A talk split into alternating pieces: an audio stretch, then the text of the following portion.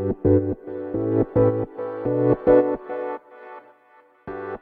はようございます。なつきです。今日はもしも1年後この世にいないとしたらっていうことについてねお話していこうと思います。これはあの国立がん研究センターのね清水先生という方が書かれた書籍のタイトルなんですけれどもこれを私あの Amazon で本を見ている時にこれがたまたま目についてねであの読み始めたんですでえーと、こういう感じのね本を探してたんではないんですけどまあねがんの研究センターの先生っていうところとその1年後ねこの世にいないとしたらっていうタイトルからある程度こう推測できるじゃないですか中身は。うん、で、えーと、こういうことを目的に探していたわけではないんだけどもなんか気になってそう手に取ってまあ開いてみたわけです。うん、でまあやっぱりね、えーと病気でねまあ、余命宣告されてとかいう患者さんのねお話だったりっていうのが、まあ、メインにはなるんですけれどもやっぱりなんかこういうのを読む中でねそういろいろ考えさせることがあるなと思ってねそうこれをね今日シェアしていこうかなと思いました。うん、でまずはねえっ、ー、となんで気になったかっていうと私もともとはその時間の使い方なんかこう無駄に時間をを無駄な時間を多く過ごしてしまうとかうんなんかもったいない時間の使い方してるみたいな系の本をちょっと読んでみようかなと思ってこう探してたんですよ。それはまあ自分がこんなに日々の生活でもそうだしなんかこう削れる時間とかもうちょっとメリハリつける時間が必要だなとかあとはその発信するのになんかこういい言葉を探そうと思ってそういう本を探したんだけどもなぜかねこれが目に留まったんですよ。でまたなんか違う観点からあの時間についてねうんすごくね考えた かな。いやそう思うと本って不思議ですよね。そう。まあアマゾンもまあ一応ねアマゾンだけどまあ書店アマゾン書店もねすごい数の本があって、うん、やっぱりなんかその中でねたまたまこう目に留まってねやっぱり開いてみるっていうのは運命だなっていうのをね感じます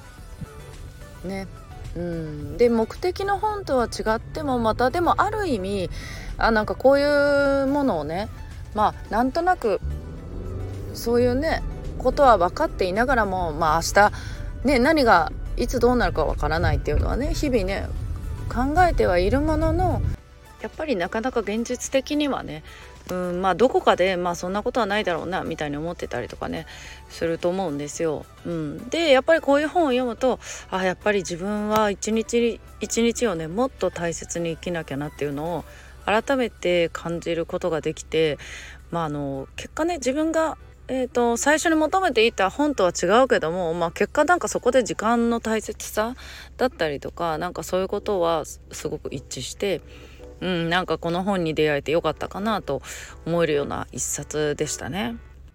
でこれを読み始めて少しして、えーと、まだね途中の時に私ちょっと近い方が、えーと、亡くなったっていう話をね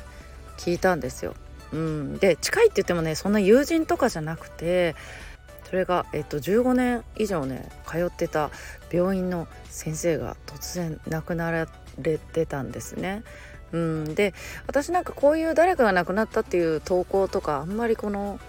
ねこういう発信するのってあんまり好きじゃないんですけどもたまたまこの本を読んでる時でなんかそれもまたね改めてすごく考えたんですよ。なんか結構ショックだったんですよね。その自分が通院するだけで特別にその先生と親しいとかそういうこともないんですけどもまあやっぱり通院期間が長かったっていうのとあまりにも突然過ぎたことでっていうのもあってまあすごいショックでしたね。でそこでますますあなんか今読んでる本も本当ちょうどこういう本だしなんか自分への知らせではないけどもうんやっぱりその時間についてねまたそこで改めて